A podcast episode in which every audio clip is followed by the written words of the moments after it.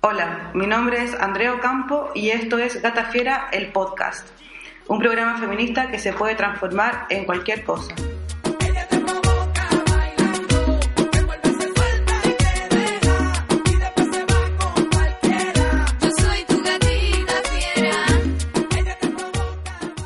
Eh, en este primer capítulo de este eh, programa eh, premonitorio de un proyecto que no sabemos si va a llegar a su fin, pero esperamos que sí, porque tenemos mucha, mucha fe en nuestras capacidades comunicativas. Eh, estamos con Javiera Tapia, eh, periodista, editora de POTQ y fundadora de Es mi fiesta, el blog que ustedes están viendo.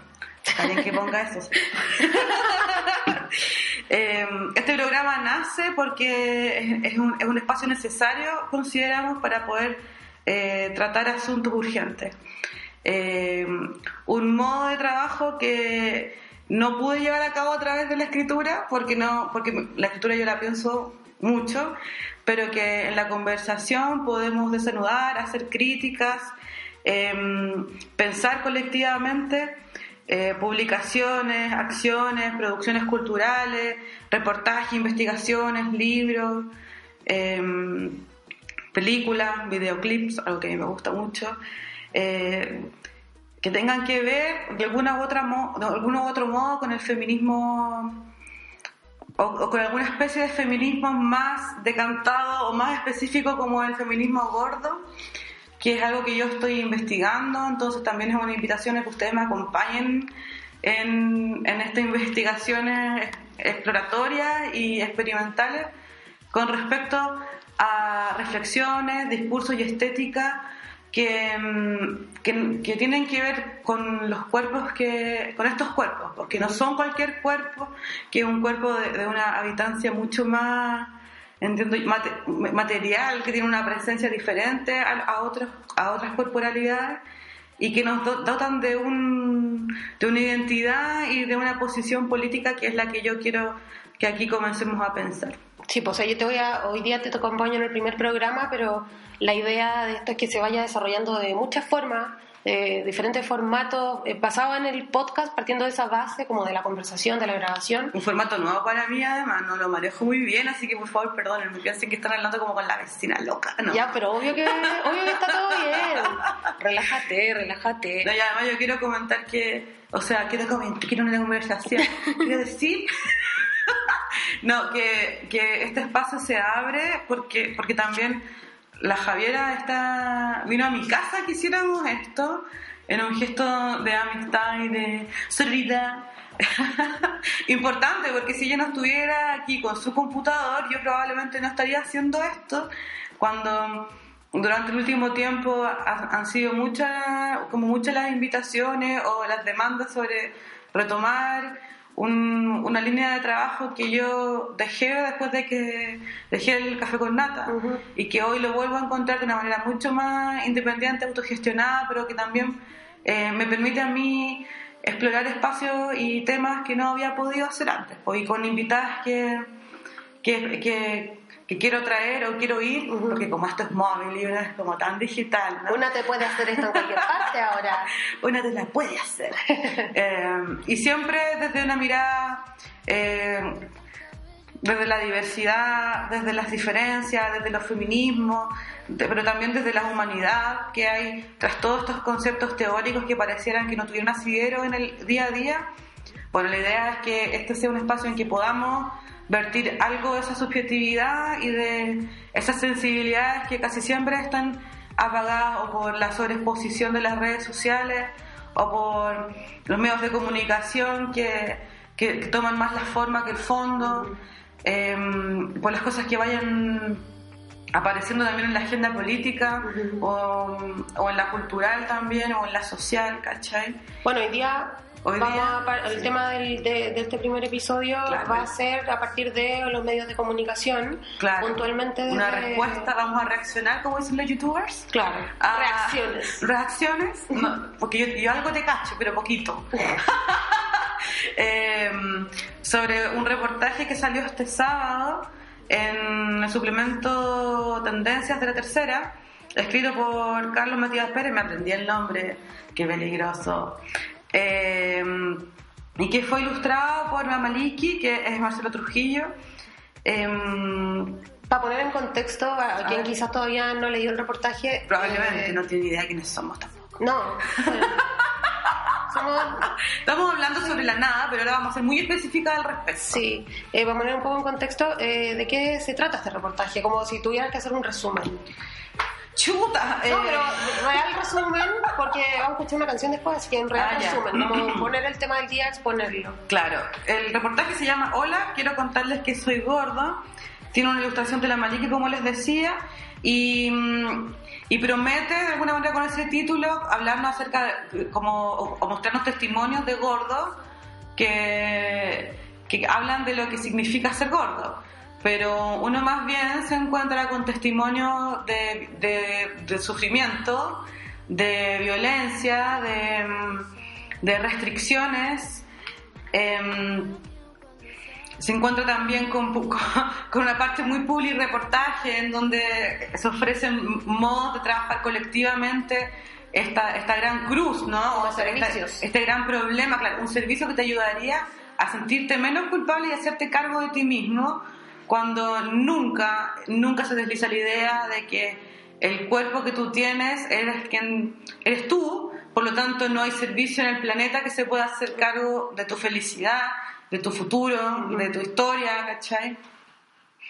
Pero Pero para este reportaje como que representa un poco cómo el mercado ingresa a, A- a los cuerpos. al- cómo se apodera de los cuerpos, cómo lo- lo- los mercantiliza y cómo también eh, se presta para ser leído eh, de una manera casi como mesiánica, que, que la- en, donde la felicidad estaría en el futuro, en ese momento en que tú cuando estés flaca y vayas a vivir, bueno, ese día no existe y por lo tanto te, te- te- te- desaparece tu presente, ¿no? Como quién eres hoy tú, que lo único que puedes hacer es bajar de peso para existir. Si existes como gorda, no existes. Y por lo tanto toda tu historia y tu identidad queda supeditada a unos estereotipos del mercado que lo que quieren es vender, que consumas, que seas... eh, que, que seas el mejor consumidor posible, ¿cachai? Desde cómo, eh, cómo eh, nutrirte, cómo, cuántas calorías tener, cuántas perder, bajo, eh, bajo cierta distribución del tiempo, bajo cierta distribución de tu vida, en términos económicos, pero también políticos y también sociales, ¿cachai? Cambiar tus hábitos también es cambiar tu vida. Y eso nunca, nunca se desliza sobre, sobre ese ese reportaje. texto, sí. Y entonces aparece como un reportaje crudo, violento, eh, irresponsable políticamente y culturalmente. Eh, yo le escribí a Maliki porque me parecía que el modo de abordarla a ella no era escribiendo algo en mis redes sociales cuando nosotras podemos perfectamente comunicarnos, entonces yo le escribí un correo directo a ella, a pesar de que después igual le escribí algo en Facebook una vez que nosotros ya conversamos y que sabían más o menos qué es lo que le pasaba a ella con esta con esta con este feedback, con esta crítica, con esta reacción, ¿cachai? Em, les cuento eso después y vamos a Sí. la canción. Decís tú, no Sí. es que yo creo que la gente se va a quedar metida. Bueno, pero le escribí, pero, fue eh, bacán. sí, fue pero una buena reacción. está bueno el enganche para escuchar esta canción, que es una recomendación muy bacán tuya. Sí. Y ya de lleno después nos metemos a hablar sobre este tema. Bueno, y les- yo, yo le hago caso a la Javiera.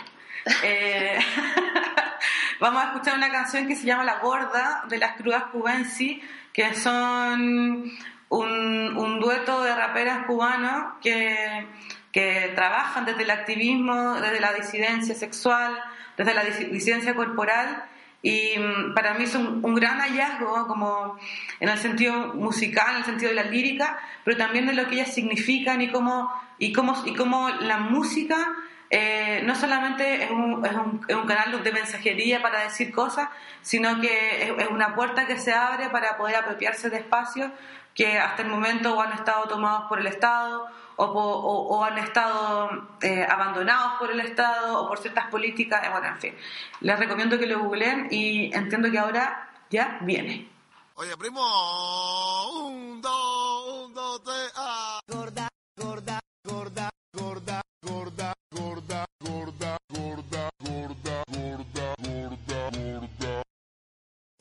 gorda. ¿Quién ha visto una gorda con sentimiento? Soy talento, hechura terrenal, abundantes carnes, lo siento, voy a pinchar. Me querías anular por gorda, hacerme sentir inferior. Que si los nervios y la falta de control, qué horror. Yo experimento un profundo placer en un mundo lleno de muchas formas de mujer. A la alegría de la vida tenemos derecho, las demás de 40 de cintura y 52 de pecho. Mira, la gota llegó a tu casa, 180 avanza, me tengo confianza y a partir de ahora disfruta de la danza de esta gota con su panza. Es pasa cruda que nunca tranza. Esta es la gota que llegó a tu casa. ¿Oíste? Vamos. Llegó la gota, la gota llegó.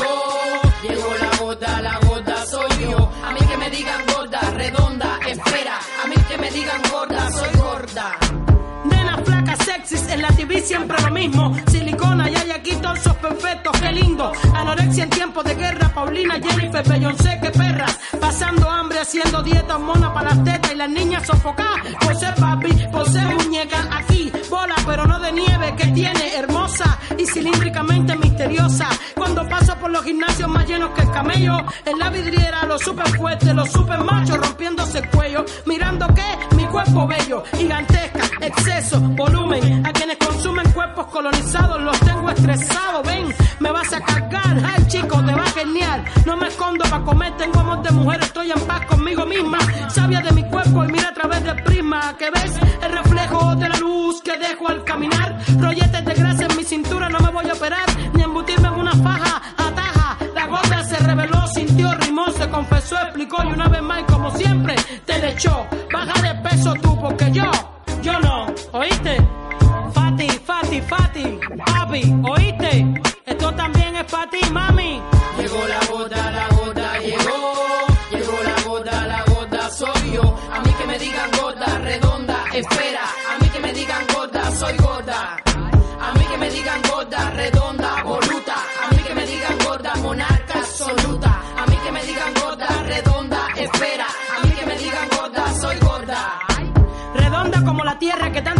Y leyendas encierra. Redonda como acetatos para la old school, las novatas y los novatos. Redonda como un CD que contiene este background que se hizo para mí. Circular como las monedas, como el pan. Redonda hasta donde quiera, como las mías que están como están. Y mira ya por donde van. Resistiendo como gorda, como negra, como guerrillera. Yo, ballena, más espacio en el mundo, más se ve sin pena. A mí que me digan gorda, que me mencionen, que recuerden el himno de esta gorda y sus canciones. Que me señalen porque existo. Silencio no me protege, no me voy a callar. Vivan las gordas sin domesticar, las pasadas, pesadas, que no creen en nada. Las de talla 40, 50, las que no se inventan. Gordura en tiempo de guerra, sinfonía que se apela, la más real, vital, poesía. Imposible de ocultar, gorda y flotante como mi Cuba en medio del mar. Beso bloque, mijo, pa' que te sofoque.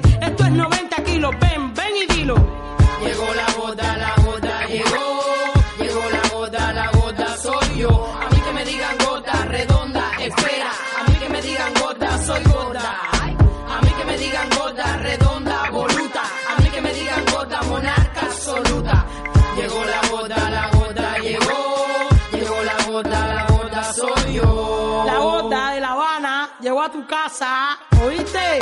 Vamos, eh, a mí que me digan gorda, redonda, esfera, a mí que me digan gorda, soy gorda, a mí que me digan gorda, redonda, voluta, a mí que me digan gorda, monarca absoluta, a mí que me digan gorda, redonda, esfera, a mí que me digan gorda, esta es la gorda haciendo escuela, a mí que me digan gorda, redonda, voluta, a mí que me digan gorda.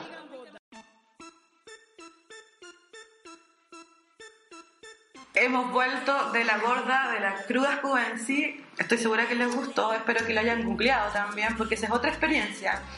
Eh, la experiencia visual de su videoclip es muy kitsch también y tiene todo que ver con lo que ellas proponen.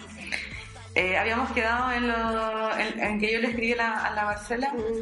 em, con todo el respeto que pude hacerlo también, ¿me entendís? Porque, Sí, no era porque no, estoy, en- no estoy de acuerdo con su, con- para nada con cómo ella resolvió esta, este encargo. Sí, claro, pero no era un Pero enfrentamiento con no es contra ella, ¿me entendís? Pero es hacerla ver como desde mi posición, que es la misma de ella, como una gorda, que se dice también feminista, eh, hacerle ver lo importante que es cuando uno pone el trabajo en, en función eh, de estos asuntos que son políticos, ¿cachai? Eminentemente políticos porque tienen que ver con políticas públicas, pero también tienen que ver con éticas personales, con posiciones eh, eh, en el mismo feminismo, en el mismo debate, con cómo nosotros tratamos a nuestras compañeras, a nuestros hermanos, a nuestras hijas, a nuestros sobrinos, ¿cachai? Que son a donde van las manos a las que van a recibir estos papeles, a veces o a veces no también, ¿cachai? Yo le decía en el correo, eh, ruego porque los adolescentes hoy día no lean, como confío en que ellas no están leyendo. Y es terrible lo que te estoy diciendo, ¿cachai?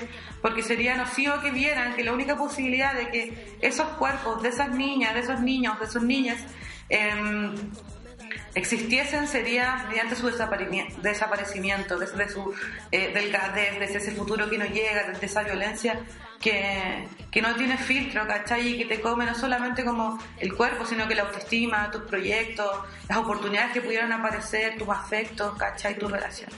Yo creo que ahí hay un tema como súper importante que eh, creo que lo que a mí, por ejemplo, yo lo leí y me pareció tremendamente violento el reportaje. ¿Qué es lo que más Eh, violento te- Sí, eh, o sea, habían varias cosas, pero eh, antes de, de llegar a eso, lo que quería decir es que eh, a pesar de que a mí me parecía muy violento y que me, me parecía y- y hasta irresponsable el tratamiento, totalmente irresponsable. eh, claro, eh, para mí, eh, yo, yo como persona, ¿cachai? No puedo juzgar cómo alguien se sienta con su cuerpo. No, que- para nada, como que por, por eso... Uno parece- puede decir con suerte qué pena, Claro, ¿cachai? pero por eso me parece interesante eso de, de, de que cuando tú hablaste con la Maliki fue un intercambio como nunca desde el enfrentamiento, así como de, de aportillarla con algo, sino como de pensarlo también desde otra perspectiva, porque yo puedo entender que haya gente que eh, sí sienta tristeza y si sienta, se sienta deprimido, ¿cachai? Por tener el por, cuerpo por que tener el cuerpo que tiene. O Puedo- sea, por puedo ser enten- quien es. Claro, yo eso lo entiendo, ¿cachai? Y yo también he pasado por eh, minutos de mi vida en que también eso me ha sucedido,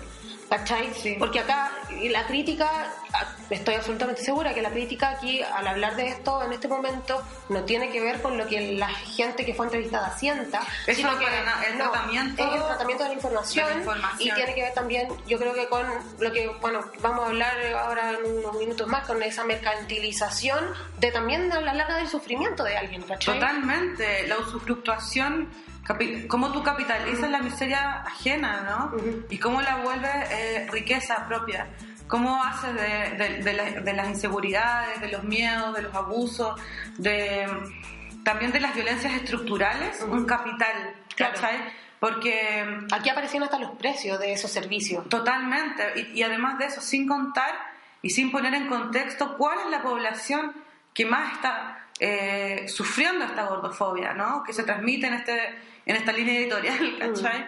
Que es como la población popular, los cuerpos populares, las mujeres pobres, las mujeres, la- las niñas, las adolescentes, los niños, o sea, ¿me entendís? Como las abuelas que con cueva tienen un como un, un sueldo, como le dice mi abuela, ¿no? Un- una pensión de 70 lucas, ¿cachai? Ellos no pueden ir a voce, pues, ¿cachai? Mm. Eh, la gente que tiene un sueldo mínimo con cueva puede pagar la, la VIP, entonces, ¿sabes con quién estáis hablando? Es la primera pregunta que uno debiera hacerle a este reportaje, ¿cachai? Luego, ¿por qué me das como opciones el grupo, los trabajos colectivos en torno al cuerpo? Cuando eh, sabemos quienes somos gordos y habitamos este cuerpo, que es la experiencia colectiva la que nos ha violentado. ¿Cómo te prepara a ti ese enfrentamiento de los cuerpos de un uno versus a unos otros? Porque esos otros vienen igual que uno, sin filtro, eh, quebrados, pues, ¿cachai? la emocionalmente dañados. Hablando desde la violencia, ¿cachai? Mm. Entonces, ¿cómo podéis contener tú eh, eh, grupos de 15 personas, 20 personas, si no estáis haciendo el trabajo al uno a uno? Pues igual estáis fabricando algo, estáis haciendo en serie algo. Ujú. Y los cuerpos no son en serie. Ujú. De hecho, una nutricionista eh, decía que, que la propuesta nutricional o, o incluso psicológica de, de este grupo de GOCE, que era una de las propuestas que GOCE significa gru- Grupo de Obesos en Control de Exceso. Me parece primero que nada una rima feísima. Pero más allá de lo narrativo, decir que, que, que ese control es un control colectivo. Y es, es como el panóptico, ¿no? Foucault, como Sí. vigilar y castigar, en fin, como ahí tienen algo para que entretenerse, pero, pero a lo que yo voy, no hay una preparación previa, no hay, no hay, no hay una reflexión, hay un chanchullo medio filosófico que yo me lo tiraron el otro día en un programa al que asistí de la Power, Power Tefi. Power Tefi, eh, en Inhub. Em, tuve ahí una mesa redonda, digamos, con ella, con, con- con la, con Karen La- Ca- Carolina Lamas, De Grupo Goce. de Grupo Goce, eh, otra niña que, que es Emilia Vergara, de La Rebelión del Cuerpo y de Niñas Valientes, em, una, una feminista que le voy a decir al tiro en la rueda porque ella le va a encantar que le lo diga, espérate, que se llama Chiri, espérame, perdóname amiga, que soy, que soy una, una, vieja tecla, que se llama Chirivita-canal, eh, y ella también hace como modelaje y tiene una mirada desde la diversidad, en fin. Y en esa, y en esa conversación, una de, las, una de las cosas que salieron era eh, si acaso la enfermedad uno podía asumirla como desde un espacio ontológico y en verdad yo encontré que eso era puro chanchullo. Entonces le respondí eh, desde la filosofía y no tuvo, bueno, en fin, como hay muchas estrategias que el mercado utiliza para poder vendértela. Incluso eh, ocupar la teoría o cierta forma de teoría, cierta estética de la teoría, para poder dejarte callada y sin, y sin, sin preguntas. Claro, como ¿cachai? esa persona sabe más que yo, que se haga cargo. Claro, porque se enfrentan a esas personas. pues Tú le entregas el poder a estos grupos, a estos médicos, a estos gurús de la autoestima también, eh, como si ellos tuvieran la verdad, como si ellos tuvieran la certeza de que lo que están haciendo va a funcionar, porque, te, porque tú lo necesitas tanto desde tu dolor que quiere, les entrega. Es, así- es- es muy sectario, ¿no? Sí. Es casi como mesiánico, es como... eh, las sectas nacen así, ¿cachai? Como... Bueno, en fin. A mí me llamó mucho la atención de este reportaje, una parte en donde se hablaba, era un testimonio, de, eh, porque estaba entre comillas, era una cita de alguien entrevistado, que hablaba sobre eh, lo de eh, hasta como recoger basura, de, o sea, co- comida desde la basura. Claro, el estereotipo, El estereotipo, llevado ya sí. a, una, a una cuestión grotesca. Claro, como esta idea como de la persona gorda. eh, Descontrolada, sucia, adicta. Sí, y sucia, Claro. ¿cachai? Como... Enferma, ¿no? Sí. Enferma, Sí. o sea, como delirante, ¿no? Sí. Como un peligro para la sociedad también, ¿no? Sí. Como alguien que se come la basura es alguien que no le sirve el capitalismo tampoco, ¿cachai? Entonces es un monstruo. Mm. Eh, eso no ayuda en nada, ¿cachai? No ayuda porque, porque hace de esos fantasmas realidades. El lenguaje crea realidad y lo hemos dicho hasta el cansancio. Y de hecho da como un poco ya de pudor decir esa frase. Es como cuando... Puta, a mí no, weón, No, porque encuentro que- pero digo, está, está tan manoseada que es como la palabra como empoderamiento también. es No, como empoderamiento manoseada. a mí me gusta es apoderarse. Sí, po, pero me refiero a que son como palabras o conceptos que están súper manoseados que Sí, dan yo creo pudor, que no- dejemos de, de empoderarnos las palabras Sí. y hagamos y movamos la raja. Es el mejor modo de apoderarse de cosas, ¿cachai? Y este podcast es un poco Mover la una- raja. mover la raja, ¿cachai? Como trabajar en torno a esto y proponer un espacio en el que de repente las- los mismos auditores, nuestros amigos del internet, puedan eh, sugerirnos temas Obvio. o mandarnos textos que quieran compartir. La idea es siempre tener como ojalá diferentes secciones, diferentes invitados, pero también eh, ser propositivos, ¿cachai? Vamos Sí, a hacer una, una reflexión eh, en torno al presente, pero que también pueda permanecer en tu cuerpo y en tu vida y puedas mandarle esto a alguien que lo necesite escuchar, porque yo llegué a un punto como en el trabajo con respecto al feminismo en que en que finalmente trabajáis como con, con, con el tú a tú Claro. y, y- y- y sin tener las herramientas de contención, porque yo soy una gorda violentada más, ¿cachai? Em, pero sé, y desde ese dolor, sé que es necesario em, hacernos cariño, como con, por último con las palabras, ¿cachai? Y que es lo que yo, lo que yo puedo hacer y que espero que todos los invitados, invitadas, invitades, invitidis puedan también ofrecer aquí un espacio político y generoso No, y los que están escuchando, que no sea como, ah, ya voy a escuchar esto y fin, sino que haya una alimentación de vuelta, como manden comentarios, eh, que- de- si quieren proponer eh, temas, si quieren proponer eh, recomendaciones, eh, esto está abierto a eso también. No, y también que no, que no digo la verdad, yo digo lo que, lo que, Lo que pensáis, ¿no? Yo digo lo que pienso y me equivoco y a veces cambio de opinión, ¿cachai? Pero cuando cambio de opinión, Vaya a avisar. Les comentaré, po. bueno, pero bueno. Volviendo bueno, volviendo al tema del este reportaje, Sí. eh, que es lo que nos convoca y lo cual nos pareció urgente de, de analizar, decir que, que quizás lo más importante, lo más lo más, eh, lo más, lo más relevante, lo más notable, diría la Cons, Eh, la Constance Clark. Eh, es que es lo que pasó después. Son los correos que tuve con la Marcela, es que Lo ella reconociera en privado y en público como, como, como ella se siente respecto de su cuerpo y que eso apareció en su ilustración. Eh, también de alguna manera poder poner sobre la mesa qué es lo que representamos, ¿cachai? ¿Qué, qué es lo que estamos representando para un otro, ¿cachai? ¿Cuáles son los espacios y las tribunas que tenemos? ¿Cuáles son las tribunas que nos faltan? Esta para mí es una tribuna que, que faltaba, ¿cachai? Que, y que agradezco mucho que me la haya, me las haya, me la hayas propuesto así como incluso en el computador abierto acá. eh, pero, pero, pero, también tiene que ver con las posiciones políticas respecto a esto. Volver a politizar la discusión respecto a los cuerpos, ¿cachai? No es posible y no estoy de acuerdo con las posiciones, por ejemplo, que en este, en este programa de INJUB se deslizaron de parte de la niña de la resolución de cuerpo, es que, de que dejemos de que el cuerpo no sea tema. Yo creo que el cuerpo tiene que seguir siendo un tema, sobre todo para, y desde el feminismo, desde los feminismos, ¿me entendí? Todos tenemos orígenes, razas, clases, bueno, géneros, o sea, experiencias corporales, emocionales distintas, tenemos que pensar distinto, ¿cachai? Y en este caso, en el que los cuerpos gordos están siendo atacados por los medios de comunicación, en esta época, post-18, post-fiestas patrias, donde todos quieren bajar de peso para llegar a a un la- verano sin polera, em, vamos a hacer como carnada, fácil para la cuestión. O sea, la semana pasada fácil, tres reportajes o tres, tres notas con respecto a estos grupos de control del peso, de, de dieta esclavizantes que tienen que ver como con la sopa de zapallo, ¿cachai? Que no puede hacerte bien esa weá, ¿me entendí? Imposible que salga salud de eso, o sea, es como, Sí, es como pero eso, lógico, ¿no? pero eso también es un engranaje que parte como ya, está vienen las fiestas patrias, la gente come, la gente engorda, eh, agencias de comunicaciones empiezan a mandar pauta, ofrecer pauta a los medios. Mira, puedes hablar con la nutricionista a cargo de este programa,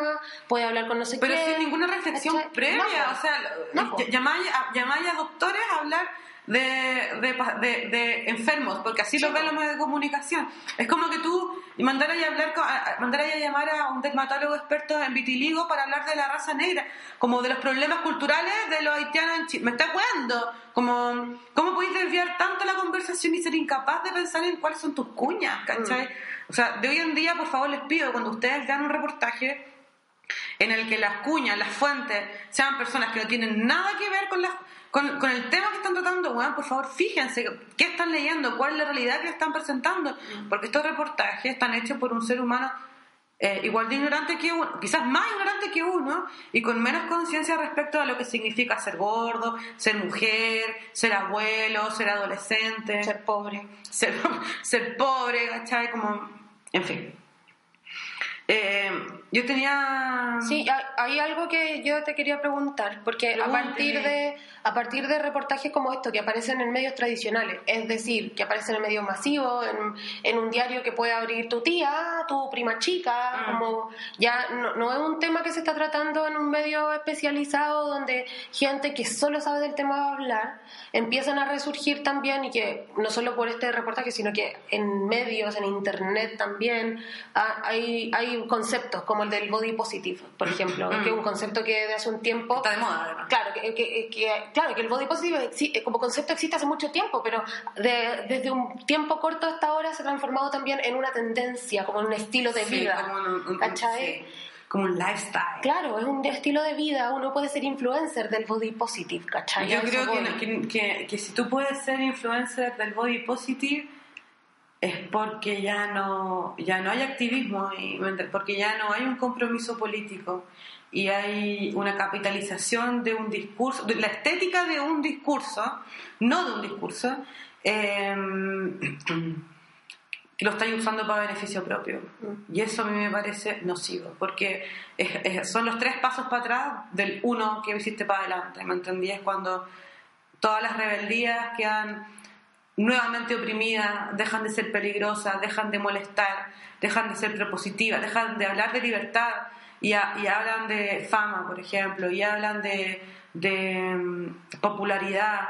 Y y te engaña y te pierde y nunca te da la llave para poder salir de esa ilusión, de esa fantasía de que siendo gorda y mostrándote de, de determinado modo desde el éxito siempre, ¿no? Como desde yo la hice, yo la puedo hacer, puedo ser mejor que las otras, lo que estás haciendo es reproduciendo todo aquello a lo que el movimiento feminista que originó este concepto del body positive renegaba, se resistía, ¿cachai? Y que tiene que ver con, con, con cómo este body positive finalmente también se vuelve un estereotipo. Porque el feminismo gordo o el feminismo que piensa estos cuerpos de otras super- de- tiene otras superficies y otras dimensiones y otras presencias y otras energías, eh, buscaban, ¿cachai? Que era derrumbar estos cánones, darle muer o sea, tensionar los límites de esas normas, ¿cachai? Correr el cerco, explorar ese, ese- en, en- ese peligro punky que es que no sabemos qué es lo que va a pasar y estamos en la miseria de nuestras luchas, pero lo vamos a hacer igual porque tenemos derecho a no a vivir, weón, a no, ser, a no tener que ser valientes para ser quienes somos y que es lo que yo les comentaba en- también en el IFUP, ¿cachai? En ese programa.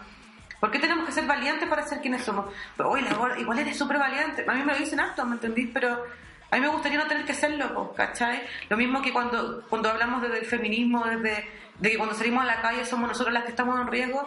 ¿Por qué pasaría en la calle un día un cartel y ser valiente para caminar por la calle? ¿Me entendí? Ese es el nivel de violencia en el que nosotros estamos y cuando tú tenías un cuerpo diverso, no solamente gordo, puede ser chico, alto, muy flaco, eh, no sé, pues que, tienen, que tiene dificultades para movilizarse, ¿me entendí? Como con otro color. Sí, cuando no otro está ahí origen. dentro de la norma de cómo debe ser el cuerpo. te vuelves, esa diferencia te vuelve un blanco de violencia.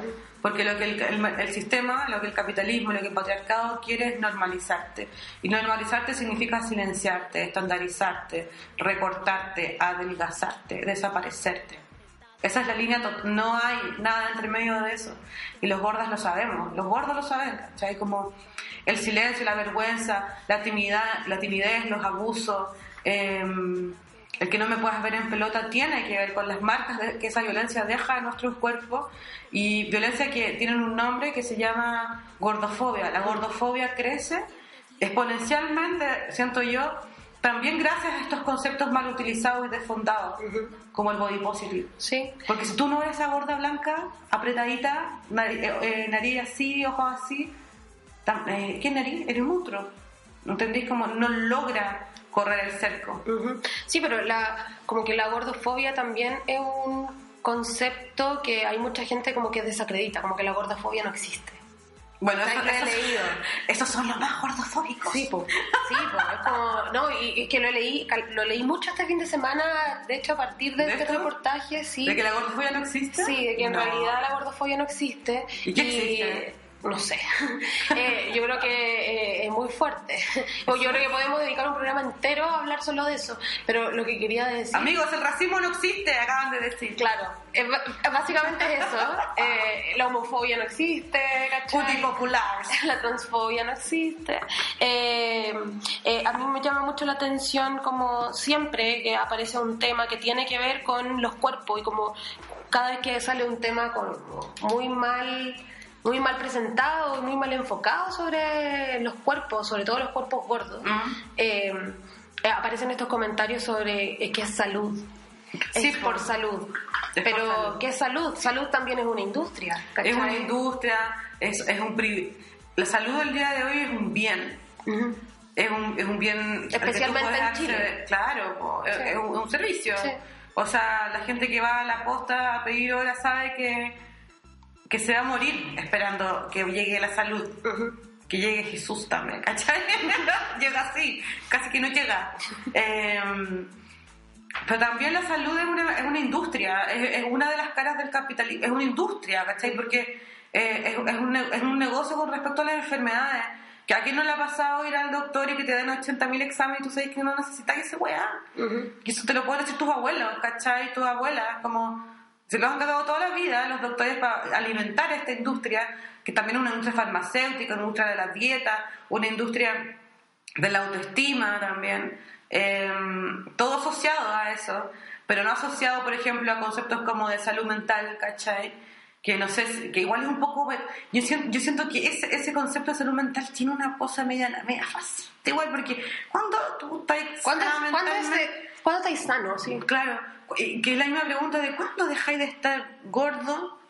¿O cuándo llegaste a estar flaco? Porque a mí me pasa también que tengo amigas que se han operado o que han hecho estas dietas así satánicas y, mm, y siguen pensando como gordas, po. Y es porque la habitancia del cuerpo gordo tiene una memoria en tu cuerpo, ¿cachai? Sigues caminando como una persona gorda, tenés problemas de identidad, o sea, siendo gorda y después también, ¿cachai? Em, porque ese cuerpo ya, ya, tiene asignado las estigmas al respecto. po. Sexualmente ya está asignado como alguien gordo también, ¿cachai? Que no está mal, a mí, yo, es algo que yo disfruto, ¿me entendí? Pero posiblemente personas no. Y sigue reproduciendo entonces estos estándares y estos estereotipos que son los que nosotros les vamos a hacer frente en estos podcasts. Nos, íbamos a hablar de otro. Ah, pero mira, yo quería leerle un, un Sí. texto. Bueno, que eh, la, la gracia también es que estos episodios van a tener recomendaciones, porque eh, cuando con la Andrea hablábamos sobre esto y como que yo la empecé a hinchar harto para que por favor sacara pronto este podcast. eh, Ponte las pilas. decís, ponte las pilas, voy para tu casa y ahí lo hacemos. Eh, cuando, cuando estábamos hablando de esto, yo le decía como, es súper interesante, sí, hablarlo, conversarlo, ¿cachai? Que sea un tema que se pueda analizar, no entre nosotras, sino que eh, sea un espacio donde pueda venir gente a conversar contigo, a hablar de diferentes temas, pero además tiene que ser también eh, como un, eh, un lugar en donde tú pudieses eh, entregar las herramientas que en algún momento también llegaron a ti. Sí. ¿Cachai? Como... No, y que también ella, como que la amiga y amigos y amigues no están escuchando también, me la den. O sea, si sí, ustedes. claro. Y le- ojalá podamos poner todo a disposición de, de descarga. Bueno, no sé, somos buenas, somos gordas, buena onda, cuando no somos gordas, Julián. pero, pero en este momento vamos a hacer buena onda porque pues ya estamos aquí, galletas con mermelada, en fin, po. Sí, pero a lo, a lo que iba yo es que también no es solo hablar de lo que uno piensa, sino como si, no sé, hay un libro bacán que trata sobre algo, decir que ese libro existe, ¿cachai? Mm. Que, que si alguien no lo conoce pueda llegar a él. Mm. Como que creo que también no se trata solo de compartir opiniones, nuestras Y de opiniones. que todos somos voces autorizadas al respecto. Eso, eso, porque, o sea, bueno, Margarita Pizarro ya lo hablaba del feminismo de la experiencia, ¿cachai? Mm. Como que eso eh, jamás va a ser inválido frente a la teoría. Jamás. Mm, No, jamás, ¿cachai? y Entonces, la experiencia más básica con respecto a este tipo de problemática es ser es gordo. la experiencia, ¿cachai? Es la experiencia de habitar tu vivir. cuerpo. Claro, entonces por eso mismo encuentro muy bacán que, por una parte, se pueda hablar desde la experiencia, se puede hablar desde lo que uno siente, desde lo que uno vive, Mm. pero también hay herramientas, hay gente escribiendo sobre estas cosas, hay gente que eh, no, a través de, de lo que escribe, de lo que, no, de lo que ellos también aprendieron y que luego transformaron quizá en una obra, nos están entregando herramientas a nosotros también para poder Sí. pensar las cosas de otra forma. Totalmente. Y, y- y la urgencia de este espacio, no solamente para, para hablar con ustedes, sino que para llegar a todas esas personas, a esas niñas, a esas adolescentes que yo fui y que no tuvieron, y que ustedes fueron y que no tuvieron el acceso a un espacio en el que todos pudiéramos ser como somos nomás, ¿cachai? Como sin pero, ¿me entendí? Como sin tener que seguir eh, patrones de conducta que, que, que nos obligan a desaparecer, ¿me entendí? Desaparecer del presente, de nuestras vidas, de nuestros deseos, ¿me entendí? Como del amor, ¿cachai? De desaparecer incluso de la violencia, ¿cachai? De, de- de ejercerla, weón, ¿me entendí? Porque el cuerpo gordo recibe, recibe, recibe, recibe, y cuando ejerce con tu madre, como, es como... Es la acumulada. po. Es el acabose, ¿cachai? Bueno, y entonces, bajo esa línea, también cada capítulo tuyo va a tener Claro. una recomendación. Y en este caso, la La recomendación. masa promesa, weón. Sí, sí, no, está bien. O sea, uno tiene que ponerse objetivos, ¿cachai? Sí, no, pero Entonces, ya, yo- esto ya es. Aquí yo figuro de Utah, básicamente. la weón. ¿Cuál va a ser la recomendación de hoy día, Andrea? Hoy día, y que es lo que le recomendé también a la, a la Marcela, a la Maliki, es Cuerpos sin patrones, resistencia desde las geografías desmesuradas de la carne, de Laura Contreras y Nicolás Cuello. Este libro apareció en editorial Madre Selva. Eh, ahí sí, ahí Sí, sí. ahí sí. Es que este estaba yo, yo le tengo la fotocopia porque tú sabes que yo sigo siendo universitaria para mis adentros. Y mm, no sé si tomé los mejores fragmentos, pero al menos los tengo marcados aquí y para no improvisar, eh, les quiero leer uno que tiene que ver como con la gordura como, como epidemia, como la obesidad como una epidemia, ¿no? Que esto te lo dice el noticiero cada, cada, cada tres meses. y otro que tiene que ver con la gordofobia. A ver si lo vamos hacemos como un mini taller. Tú interrumpes también, me Sí. Dígame cosas, mijita.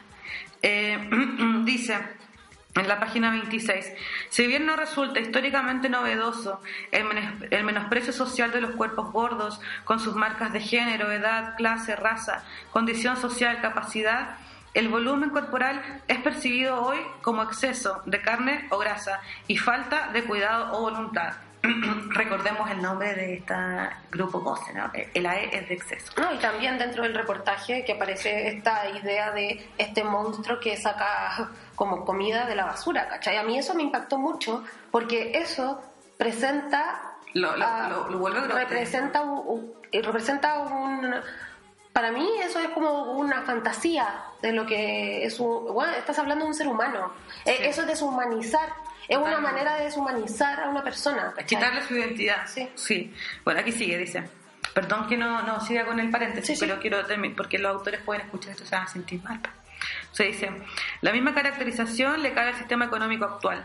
En palabras de Sibilia, el capitalismo ciertamente es al mismo tiempo una fabulosa máquina, tú lo acabas de decir, de producción de exceso y falta que permite que el fantasma del hambre y el fantasma de la gordura horroricen a los sujetos contemporáneos, aunque, comillas, de modos bastante diferentes e inclusive contradictorios, entre paréntesis y tal vez probablemente complementarios, que es como lo que hablábamos acerca de la gordofobia a- eh, y, la- y el paralelismo como el body positive, como Claro. ambos dos comienzan a acumular tensiones, empiezan a chocar y uno es relevante porque opera en el otro, ¿no? Como, Sí, conviven y se alimentan. se, se se están nutriendo porque Sí. están despolitizados. Después dice, la gordura, hoy, defin- hoy definida como una epidemia de alcance mundial, es un punto nodal del cruce entre el imperativo de salud y las técnicas de perfeccionamiento del cuerpo o cuidado de sí, entre paréntesis, ejercicio, dieta, tratamientos estéticos, cosméticos y quirúrgicos, entre otras formas de modelación corporal. Pero la gordura no es como cualquier otra enfermedad, se la asocia al consumo excesivo de alimentos como, con, como tanto como al deficiente, entre paréntesis, una cuestión de clases y de pobreza, pero también al modo de vida nocivo de seres sin voluntad que eligen por defecto el sedentarismo y la mala calidad alimentaria. Por tanto, invisibilizando las violencias estructurales del sistema económico en el que vivimos, por ejemplo, la pobreza, por ejemplo, la clase, por ejemplo, la raza, por ejemplo, el origen, por ejemplo, el género, ¿no? Que no, un hombre gordo no vive las mismas violencias que una mujer gorda. Un hombre, un hombre eh, gay gordo no vive las mismas violencias que vive un hombre gay fit, ¿no? Sí, ni tampoco la que vive un hombre gordo hetero. Totalmente, o sea, Sí. otro abanico de violencia de otros colores, ¿cachai? Otros filtros en ese Instagram, amiga. Ahí no hay solo Valencia, amiga.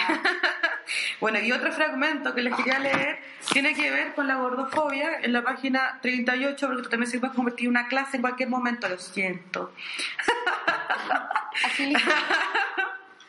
Dice, la gordofobia no es meramente una experiencia traumática y dolorosa de cada una de las biografías existenciales de la vivencia, sino una compleja matriz de opresión que involucra una multiplicidad de aparatos de control biopolíticos que tienen por objetivo la eliminación material de las corporalidades gordas, ya que son entendidas como una enfermedad de escala global que pone en riesgo o empeora la calidad de vida de la población, deformando el propio límite del cuerpo a causa de un consumo excesivo de alimentos.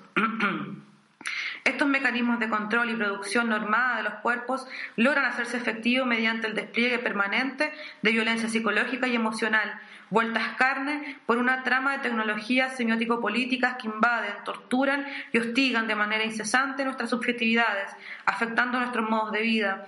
La gordofobia actúa materialmente en el ordenamiento de los sistemas socioculturales de cada región y punto del mundo a través de situaciones que involucran exclusión social, estigmatización sexual, desvalorización afectiva, injusticia económica y laboral, cuadros de estrés y ansiedad social, fuertes depresiones a causa del aisl- aislamiento, el despojo y la vergüenza que produce la criminalización, la estigmatización y patologización en la opinión pública de nuestros cuerpos, a lo que debemos sumar la violencia física, verbal y psicológica dispuestas como herramientas de orden público para la corrección de la desobediencia que suponen nuestras gorduras. Y me parece que ese concepto es importante, que tiene que ver con nuestros cuerpos gordos son cuerpos indisciplinados, son cuerpos eh, desobedientes, son cuerpos con potencial de rebeldía, ¿cachai? Por lo tanto, con potencial de transformación social.